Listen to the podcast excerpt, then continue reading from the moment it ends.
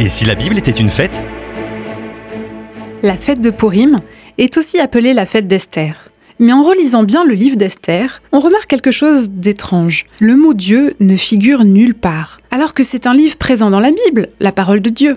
Et pourtant, on voit clairement la main de Dieu et sa présence à chaque scène de cette histoire. Nous le voyons protéger son peuple et retourner la situation en sa faveur.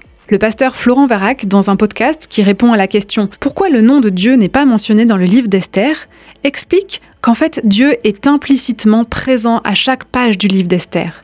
Mais il ne l'est pas de façon miraculeuse, de façon ostentatoire. En fait, Dieu est présent par sa providence, c'est-à-dire qu'il intervient en conduisant par le biais de causes naturelles, en tout cas à nos yeux. Il intervient par le biais de situations totalement banales. Par exemple, un roi qui a des insomnies. Comme par hasard ce jour-là, alors que ce roi a des insomnies, il fait venir quelqu'un qui va lui lire les chroniques et qui lui rappelle qu'un homme lui a sauvé la vie et qu'on n'a pas honoré cet homme.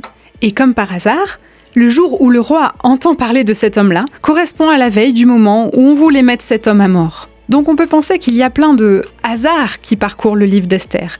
Mais on voit qu'il n'y a finalement pas de hasard du tout. Dieu était derrière les événements du livre d'Esther. Il conduisait tous ces événements parce qu'il règne sur toute chose de façon admirable. Et même si ce n'est pas par le biais de miracles, comme ça a été le cas avec d'autres personnages bibliques comme Moïse ou Josué par exemple.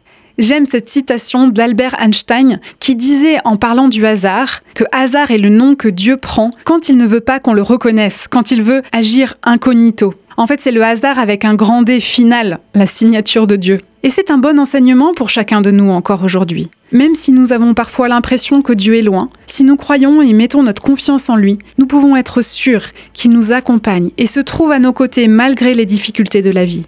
Et si nous pensons qu'il n'agit pas alors que nous aimerions le voir agir avec éclat, soyons certains qu'il déroule son plan et reste au contrôle de chaque situation. Oui, il agit, même quand nous ne le voyons pas, ne le sentons pas, ne le réalisons pas. Alors c'est vrai, nous aimerions tous voir quantité de miracles comme au temps du livre des actes, comme au temps des évangiles.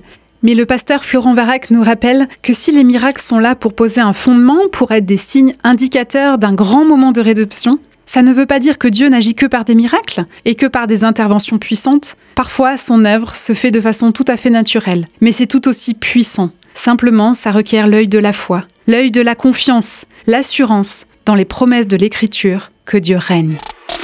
Découvrez en plus avec Doris Lévy Alvarez en visitant le site fête au pluriel en-famille.fr.